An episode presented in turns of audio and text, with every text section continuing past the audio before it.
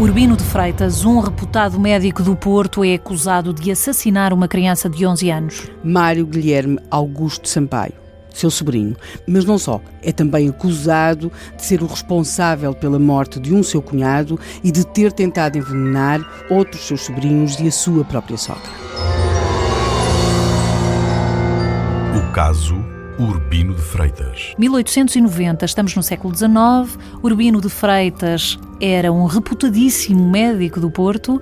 Salvava pessoas, Helena. Mas salvava mesmo. Portanto, ele é um homem com, com um trabalho muitíssimo interessante na área da lepra. Ele era um bom médico. Ele era, além disso, um cidadão daquela burguesia portuense talvez para percebermos aquilo que aqui aconteceu, tenhamos de entrar no respeitado, reconhecido. Completamente. Teremos de entrar no número 74 da Rua das Flores, na cidade do Porto. Era aí que viviam exatamente José António de Sampaio e a sua esposa Maria Carolina de Bastos de Sampaio. Eles são uh, um casal já com alguma idade, tiveram uh, filhos, uh, mas agora dois dos seus filhos rapazes, o Guilherme e o José, faleceram. Este casal tem a seu cargo os netos. Esses netos chamam-se Maria Augusta e Mário. Eles são irmãos. O Mário e a Maria Augusta eram os filhos de Guilherme. E vive também aí a Berta, que é a filha de José Sampaio Júnior, também ele já falecido quando acontece o envenenamento de Mário, há algo, talvez seja aquilo a única coisa em que toda a gente está de acordo. Esta criança morreu envenenada. Mas como é que se sabe? O que é que aconteceu? A criança eh, sentiu-se indisposta? Como é que se associou a morte da criança vamos, ao tio? Vamos então recuar ao dia 29 de março de 1890. Nesse dia chegou a essa casa, à casa de Dona Carolina Sampaio, do seu marido, onde eles, essa casa onde eles viviam com vários criados e, e os seus netos, chegou uma nota de uma encomenda postal. Não, não chegou logo a encomenda, chegou a nota da encomenda, depois então lá se mandou levantar a encomenda.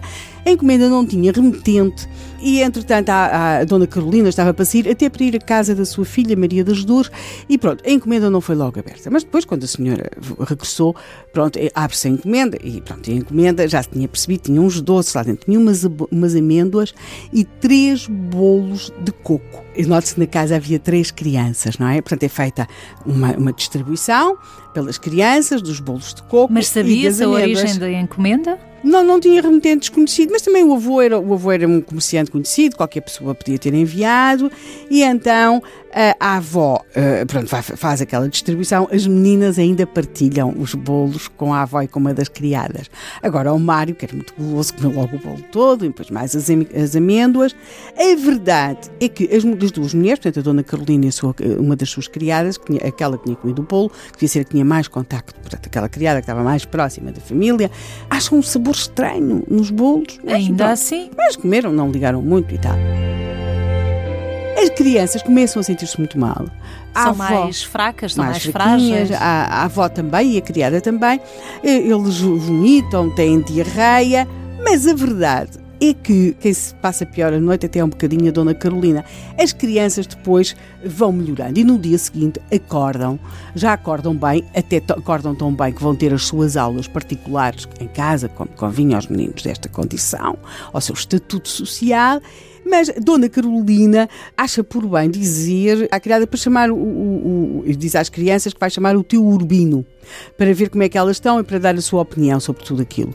O teu Urbino é o médico Urbino Freitas.